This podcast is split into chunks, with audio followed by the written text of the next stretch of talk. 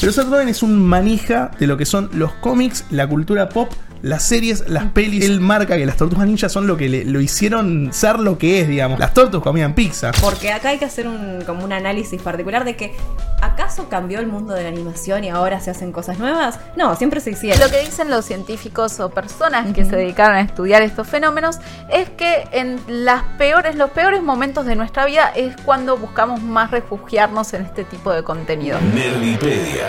Videojuegos, cine, series, cómics, tecnología, cultura pop. Un programa semanal con análisis del pasado, presente y futuro de la industria del entretenimiento. Es momento de descubrir este mundo a fondo. Con Jess Roth, Nicolás Rábago y Romina Pereira. Bienvenidas, bienvenidos a todos a un nuevo programa de Nerdipedia, el podcast en el que hablamos del pasado, el presente y el futuro de la cultura pop. Mi nombre es Jess Roth y estoy acompañada de la señorita Romina. ¿Cómo estás? Muy bien. Pereira. Bien. ¿Todo bien? ¿Ustedes, Jess Roth, cómo están? Bien, todo bien. Y en realidad quería hacer la intro diciendo, como siempre, que vamos a hablar el día de hoy de las tortugas ninjas, pero es como que, que hice el reset de los últimos dos meses y volví a la intro anterior, que es un poquito más como Me parece muy bien. más rara, Sí, pero bueno. No importa. Pero bueno, igual. ya que dije que vamos a hablar de las tortugas ninjas, eh, me interesa saber cuál es tu relación con las tortugas y cuál es tu tortuga ninja favorita, porque es lo que más voy a juzgar. Miguel Ángelo, por supuesto. Muy bien. Ah, muy bien. Me No, no, miedo, dudé. Es que me, me, llegas a decir Leonardo y canceladísima. No, no, no, Miguel Ángel. Y la verdad que con las tortugas ninja tengo una relación tranqui. Eh, las consumí más desde el lado de videojuegos. ¿En serio? ¿No Sí. de la serie animada? ¿No de, de la los serie de chiquita miraba bastante, pero más en videojuegos. No sé por qué. Me terminó gustando más ahí. ¿Será algo generacional? Pues, no, igual eh, era de mi época las tortugas Por eso, ninja. porque para mí era, yo vi los dibujitos Sí. y salían los vasos especiales que juntabas tapitas para cambiar y tenía Sí. el vaso de las tortus. Era lo más. Sí, pero caí más en el mundo de los videojuegos, de las tortugas. Igual las tengo abandonadísimas, tengo que retomar. Las dejé ahí viviendo en la alcantarilla, pobrecitas. Igual estuviste bien. Ah, estuviste bien, estuviste bien, estuviste bien. Y estoy también acompañada del señor Nicolás Rábago. ¿Cómo estás, Nico? Todo muy bien, todo muy bien. Ansioso de hablar de las tortus. Bueno, yo ansiosa de saber cuál es tu tortu favorita. Por robo, Miguel Ángel. Muy bien, me alegra de que ninguno diga Leonardo y vamos a decir, frío, es el peor, es Sí. el peor, es súper careta. Sí. Esto lo habíamos hablado también cuando grabamos el anterior episodio de las tortugas ninjas y también en ese momento mis compañeros de ese, de, de ese entonces y Rippy Guillo, ninguno tampoco su favorito fue Leonardo. Así que Todo estoy gente de bien. rodeada de gente de estamos bien. bien. Estoy rodeada de gente de bien. ¿El tuyo es? El mío es Donatello. Yo voy a decir que Es cuando era chica mi favorita, mi favorito era eh, Rafael.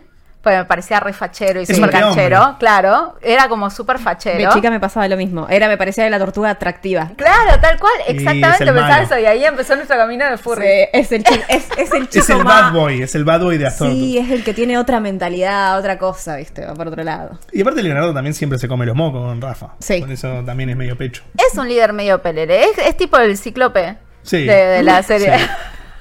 Tiene, tiene mucha, mucha certeza ese- cer- esa comparación. ¿Y cuál es tu relación con las tortugas ninjas?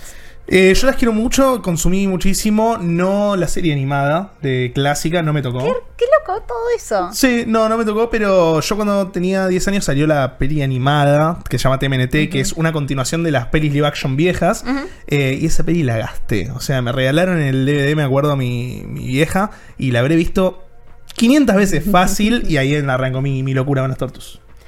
Bueno, eh, a mí me interesa saber, quienes nos están escuchando, cuál es su tortuga favorita, salvo que sea Leonardo en ese caso. Ni hables. Los vamos a bañar si comentan al respecto. Pero pueden encontrar un montón de información sobre las tortus, sobre la nueva película, sobre sus videojuegos, que ahora está viviendo una suerte de resurgimiento, de revival, con muy buenas entregas. O sea, videojuegos muy buenos, de muy buena calidad, muy entretenidos. Pueden encontrar todo ese contenido en infobae.com porque malditos nerds están en infobae.com. Todo el contenido de gaming, cine, series, tecnología, esports lo encuentran en infobae.com. Reviews, noticias, análisis, videos, nuestros podcasts, malditas series, malditas pelis, maldito anime, Malditos games. malditos games, Nerdipedia, todos en la plataforma de podcast de Infobae. Entonces, Ok, damn. tortugas. las Claro. tortugas, boludo. No, las tortugas.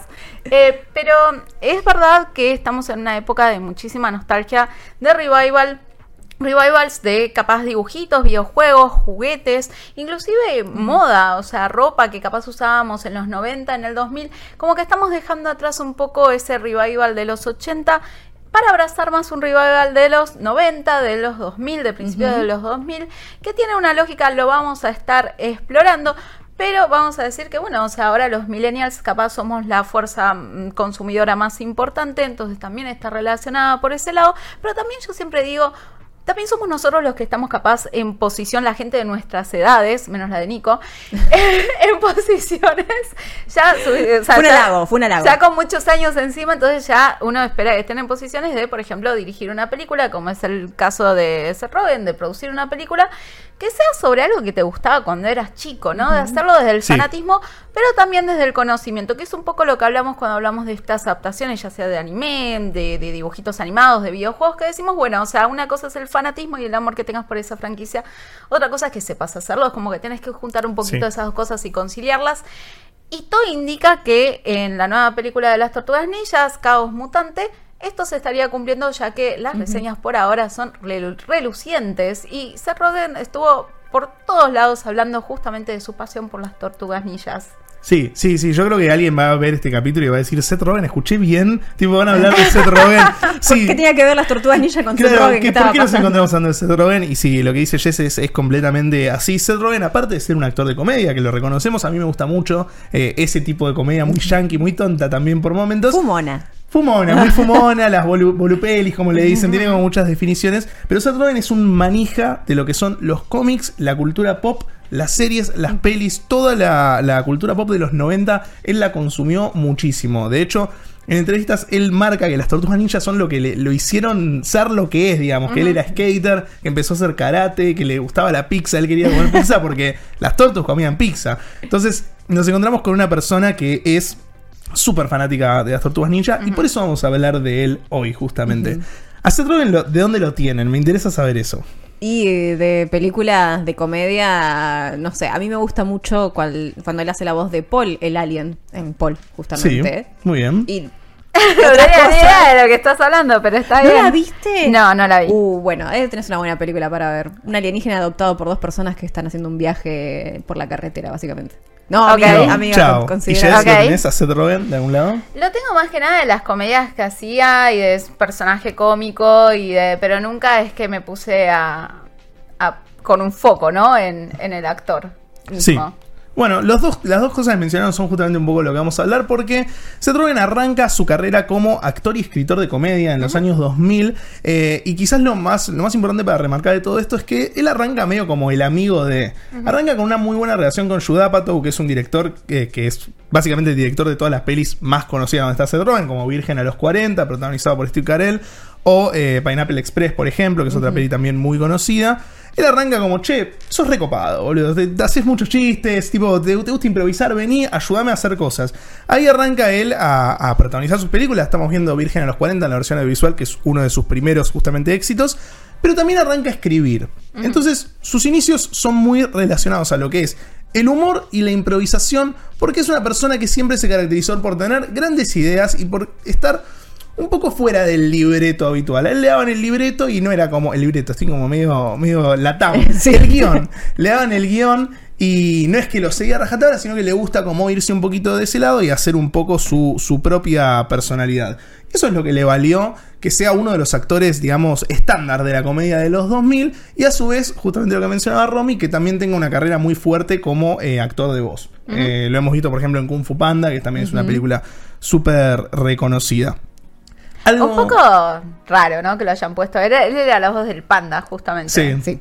No, el panda Sí. de ¿No Jack era Black. panda? No, creo que es del, El el del tigre. mono, ¿No? el, el- tigre? el maestro O el de mono, Kung el maestro. Panda. ¿Qué? ¿El maestro ¿El maestro? El maestro es, sí, sí, sí. sí. Uh, eh, entramos en un desliz de locura ahora de pensar cuál era el personaje. ¿Cuál era que de todos los personajes? para darle contexto a la gente también dicen, uy, ¿por qué no saben? Y porque nosotros lo vimos traducido al, al latino.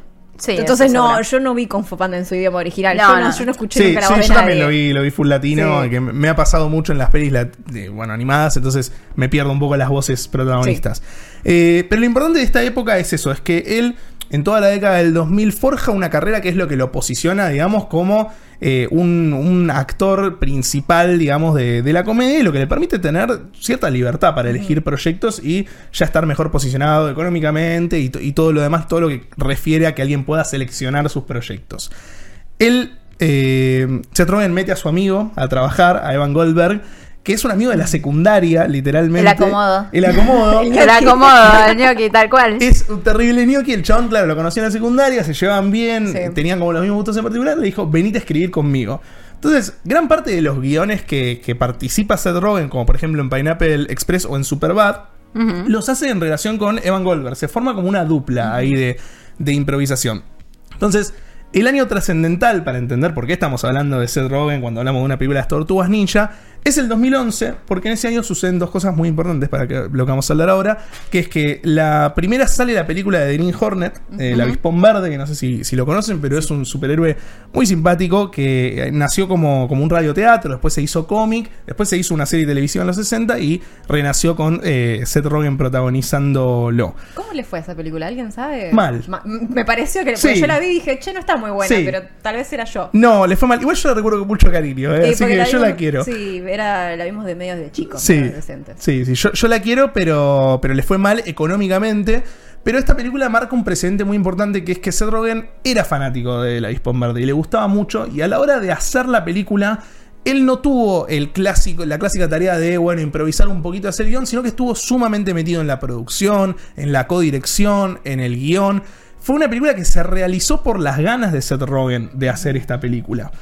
Ese mismo año, con Evan Goldberg, el amiguito de la secundaria que estábamos hablando recién, fundan eh, una productora que se llama eh, Point Grey Pictures, que básicamente es esto, es The Green Hornet llevado a una productora. Es yo quiero hacer mis películas, yo quiero hacer mis cosas, y nos ponemos esta productora para poder tener la libertad de hacer lo que hicimos con el avispón verde, pero con todos los proyectos que queramos. Uy, se me trabó toda la, la lengua. El que puede, puede, y el que no, las mira. El que puede, puede y el que no las mira, exacto. Ya nos estamos acercando más a la etapa contemporánea de las Tortus.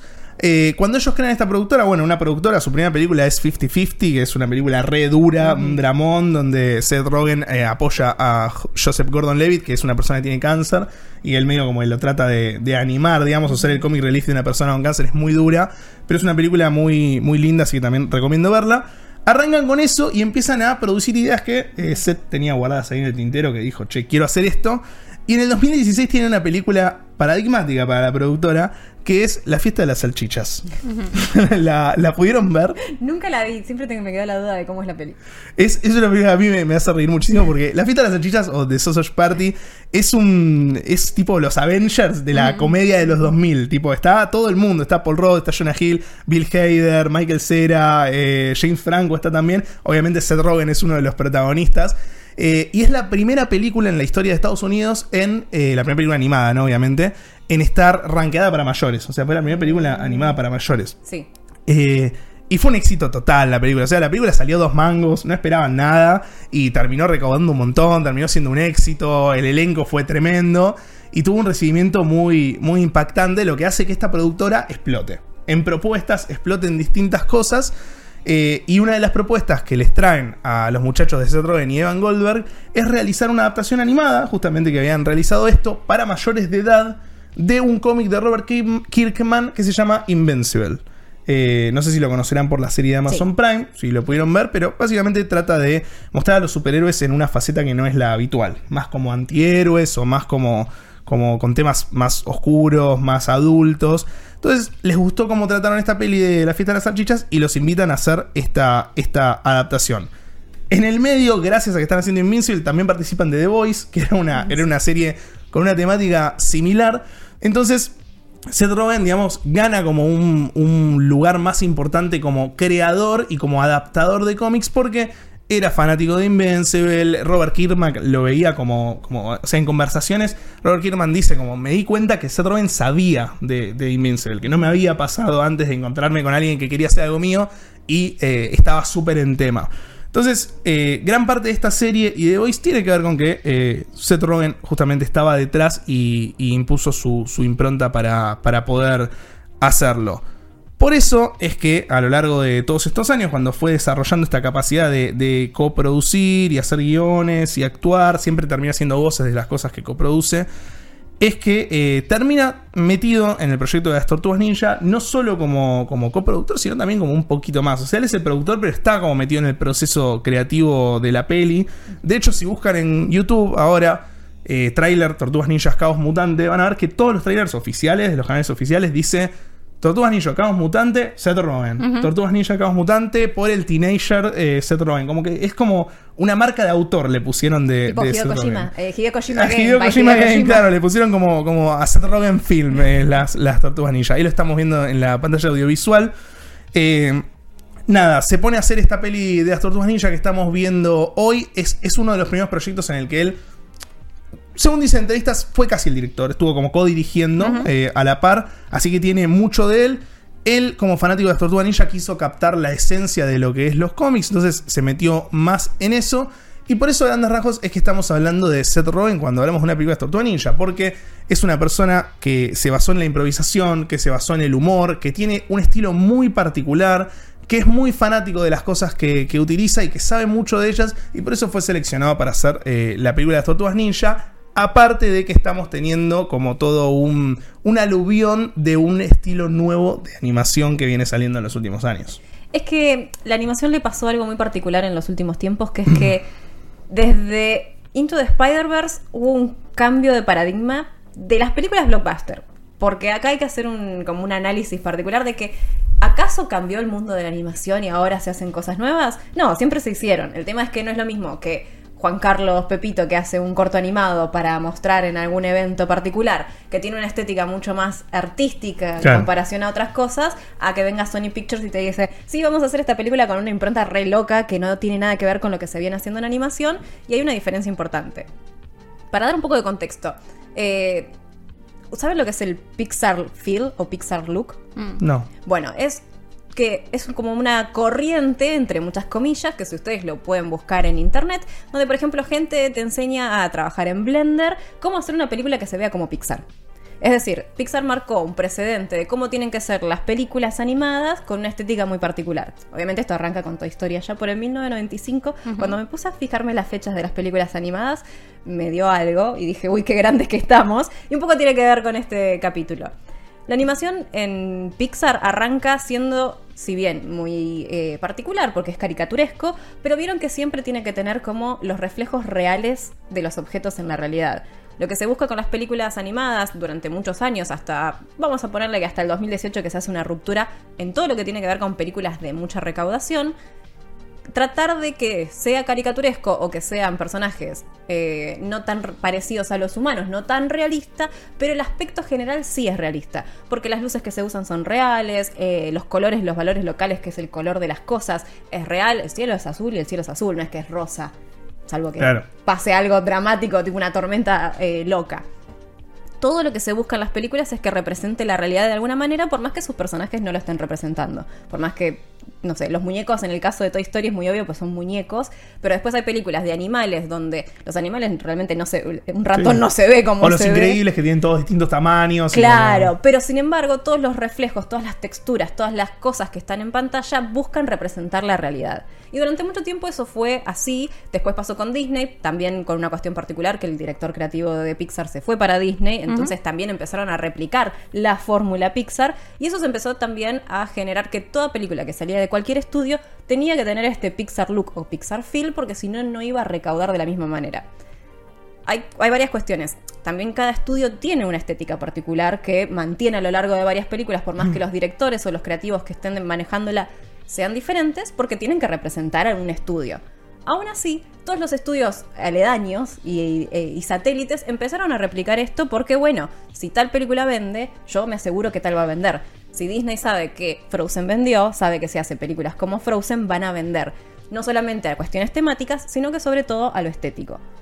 En el 2018, cuando llega Into the Spider-Verse, la película de Spider-Man, pasa algo distinto que es bastante peculiar, que es Sony Pictures aceptando hacer una película con la magnitud que tiene Into the Spider-Verse y con una diferencia estética pero abismal, donde empiezan a mezclar el 2D con el 3D y con otros recursos gráficos que no se solían usar en la animación blockbuster. sí se usan en el anime o en películas de anime, como lo hemos visto con el estudio Ghibli ni hablar con cortos animados, por supuesto que los videojuegos, pero para el mundo del cine medio como que estaba medio mal visto hacer este tipo de propuestas porque iban por un camino que no era tan efectivo para los chicos. También por eso estas películas son más apuntadas a los adultos y tiene un Claro. poquito el efecto nostalgia también que ver con no solo con los contenidos, sino con el aspecto estético que deciden usar. A los chicos les encanta Into the Spider-Verse, pero a los adultos me parece que nos gustó Sí. un poquito más porque pudimos entender otro tipo de diseño general. Lo que se hace en estas películas, como por ejemplo Into the Spider-Verse o Puss in Boots y ahora Las Tortugas Ninjas, es mezclar la animación 2D con la animación 3D desde un lado diferente que no es simplemente poner a hacer un dibujo en 2D y animarlo para que parezca una animación, sino que se busca tener muchas combinaciones estéticas diferentes y usar otros lenguajes plásticos. Porque si yo les digo que una animación de Pixar tiene que tener un reflejo de la realidad y ser un objeto que parece que es una flor o un objeto que parece que es una lámpara y refleja luz de esa manera, en estas películas empiezan a usar otros, otros códigos para manejar otros mensajes. La luz no es igual para todo, hay distintas intenciones, la- el color va cambiando a medida que van cambiando las escenas, hay más representación de la, del, del el mood, me sale la palabra, de la, la sensación de los Sí. personajes en las películas. Por ejemplo, si ustedes miran Into the Spider-Verse, cómo mira Miles Morales el mundo cambia mucho dependiendo de dónde está él y la- el, el tipo de luces que se usa. Que por ahí en las películas de Pixar medio que se representaba más No, del es un recurso de transmitir emociones a partir de Sí. la animación y las técnicas de animación, que es Sí. algo que se vio en los últimos años, pero también por una cuestión de, de darle rienda suelta a una mayor creatividad y también reposicionar estas películas como todos las podemos ver. Que es Sí. una de las discusiones que más se estuvo dando en el último, en los últimos años, ¿no? De la animación no es solo para chicos, es un formato más, un recurso más para contar historias. Eh, Lo que pasa con el tema de la animación, que no es para chicos, si bien hace muchos años que lo venimos tratando, un ejemplo es cuando ganó el Oscar eh, Guillermo del Toro por Pinocho. Claro. Y todos los que nos gusta el anime ya Sí. sabemos que no es. No bueno, es. de hecho, Seth Rogen en, en la última entrevista que le hizo Polygon, él dice, eh, le preguntan, ¿cómo encarás vos una película animada? Dice, yo no, no encaro películas animadas, yo encaro películas. Y punto. Bueno, porque, por ejemplo, para ir a volver a Guillermo del Toro, él en su discurso dice, la animación no es un género, es un medio, es un medio para contar historias, es un medio de expresión artística. Esto mucho tiene que ver con las artes mayores y las artes menores. Hay artes que son artes y hay otras que son más oficios. Y la animación se lo relega mucho a una ayudita que se le da Claro. a la animación 2D, que también se lo tiene como un estigma muy, muy infantilizado. Es un medio que se lo infantiliza un montón. Estas películas vienen a representar que no, y desde lo estético tienen una fuerte impronta de por qué no lo son. Porque empiezan a representar las emociones de otra manera, empiezan a combinar no solamente una estética que tiene que representar la realidad, sino darle, dejar volar la imaginación para que haya otras cosas eh, dando vueltas, más referencias del cómic, referencias de la cultura pop en general, del grunge si se necesita, que haya otras cosas pasando en escena que a nosotros nos, da- nos dan la sensación de que hay otro lenguaje pasando, como que hay otras historias narrando. Si bien tiene que ver mucho también con el público al que apunta, hay un cambio de paradigma de decir, bueno, este tipo de películas, si es una, si la animación ya se puede vender este tipo de cosas y podemos hacer películas de este tipo de calibre que la gente las quiera ver, quiere decir que se está buscando algo más artístico porque lo anterior se agotó. Y es cierto, las películas de Disney y de Pixar agotaron un montón ese recurso, al punto de que ya medio que no les fue muy bien a las últimas. En cambio, estas nuevas propuestas, al gato con botas pensaron que no le iba a ir para nada bien y la rompió por completo. Tiene excelentes críticas y tiene mucha animación de lo que es el mundo del anime.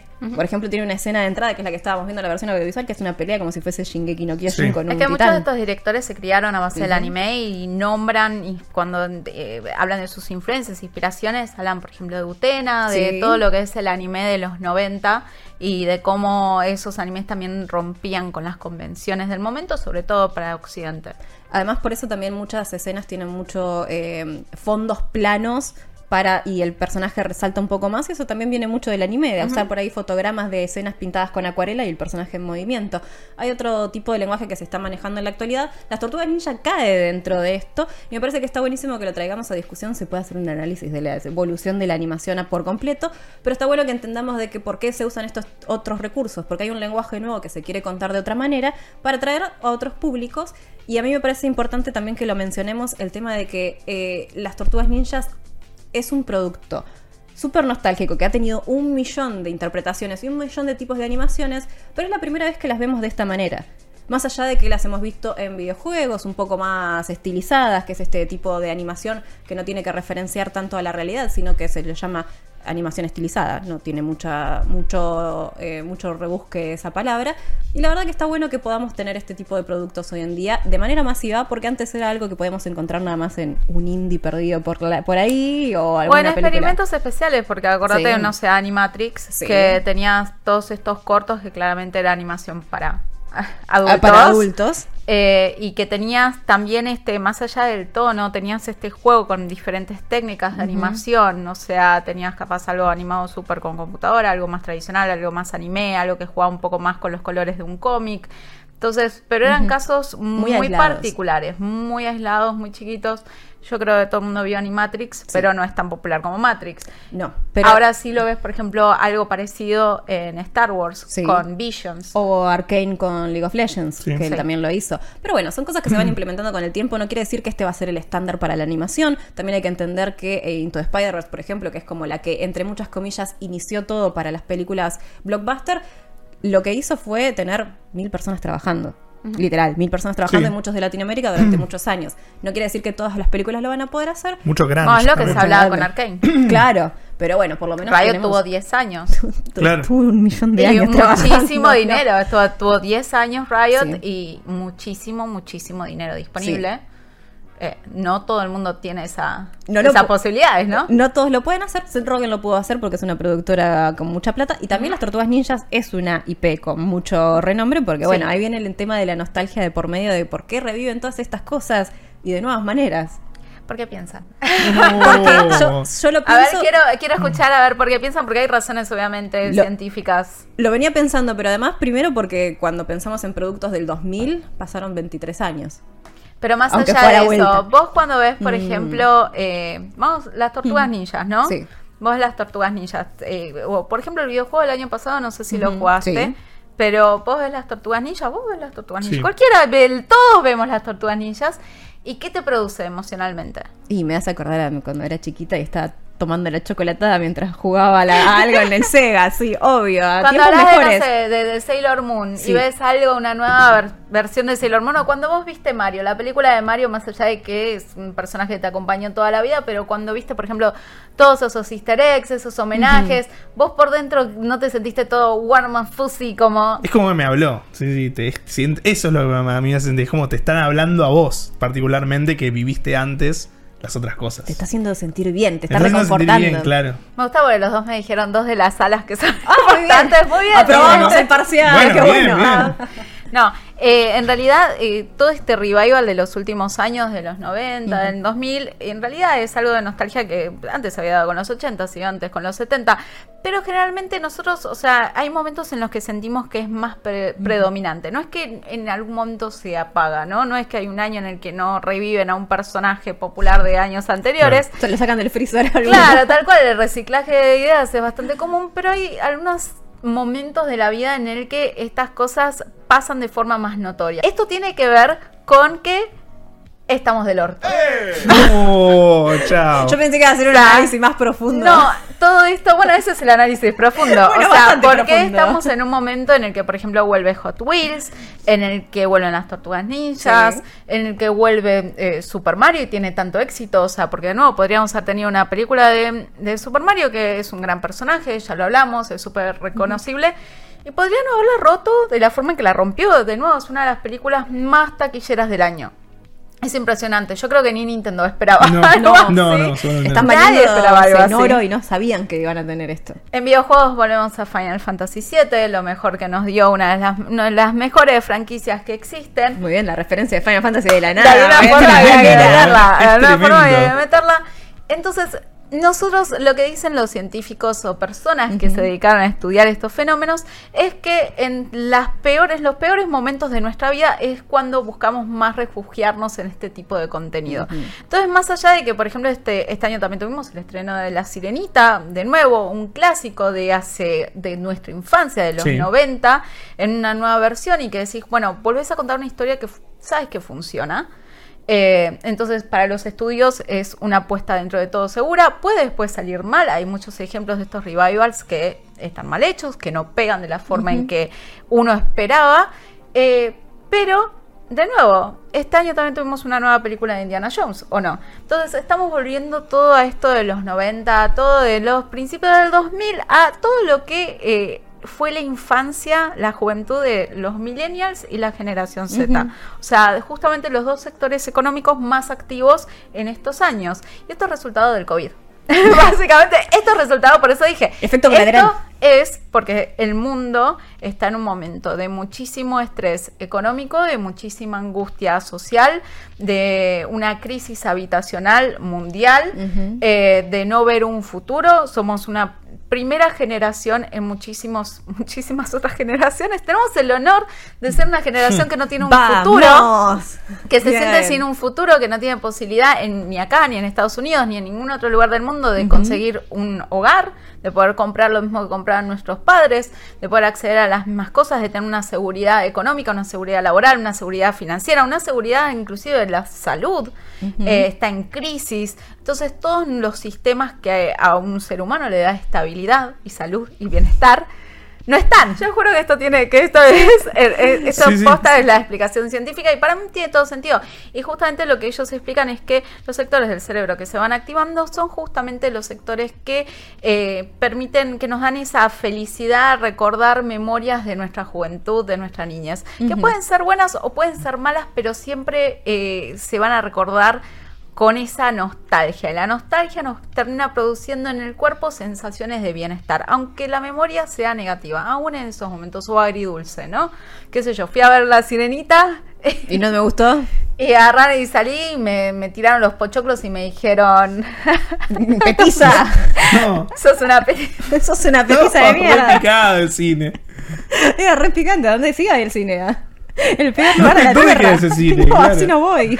Pero igualmente uno recuerda esos momentos eh, como otros momentos en los que tenía mayor seguridad, porque cuando uno es niño, todas estas cosas que ahora tenemos en medio de un- con una gran incertidumbre, no eran tema nuestro, eran tema de nuestros viejos. O sea, la preocupación máxima que tenía un niño. A ver, Era que a me ver, tiraran el balde. Claro, que te tirara de balde de. A ver, con una consideración de que niños es niño estándar, Sí, que obvio. que Claro. con toda la- todas las necesidades cumplidas y en un ambiente lógico, que no ha sido el mismo para todos, pero bueno, Exactamente. nada. Sí, tu preocupación máxima era, uy, ¿qué capítulo pasarán de Dragon Ball hoy? ¿Se reiniciará o seguirán? ¿Viste? Por eso, Sí. tal cual. Entonces, eh, estamos viviendo en una época en la que necesitamos esa, esa suerte de reconfort, eh, de, de- de sentirnos un poco más eh, acompañados. Y también lo que vos decías, por otro lado, vos decías, me hace recordar quién soy. Refuerzan la identidad, que es súper importante de nuevo en momentos de altísima incertidumbre como estamos viviendo ahora. Nos hace recordar que vivimos otros tiempos y que los superamos. Y que entonces vamos a poder superar también estos momentos. ¿No? Si en otro momento pudimos seguir adelante, ¿por qué no vamos a poder seguir adelante Se ahora? volvió un podcast motivacional mal. Mal, mal, mal. No, bueno, porque... No, pero vos lo nombraste lo justamente, te lo banco, sí, entonces, sí. o sea, estás Ah. validando los estudios científicos. No, obvio, obvio. Y aparte también es algo que, que lo, lo hemos visto cíclico, digamos. Si uno ve el cine de los eh, 60, por ejemplo, que Estados Unidos estaba transitando un momento también bastante flojo, eh, muchas películas se situaban en los 30.